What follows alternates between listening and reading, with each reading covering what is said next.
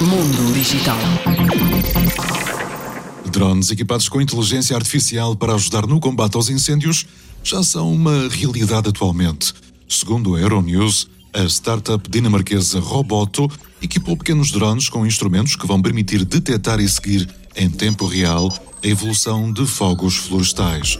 Estes são equipados com câmaras térmicas que enviam informações em tempo real para unidades de processamento dotadas de inteligência artificial para analisar os dados recolhidos.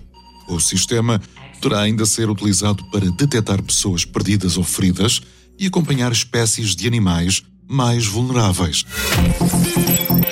Mundo Digital.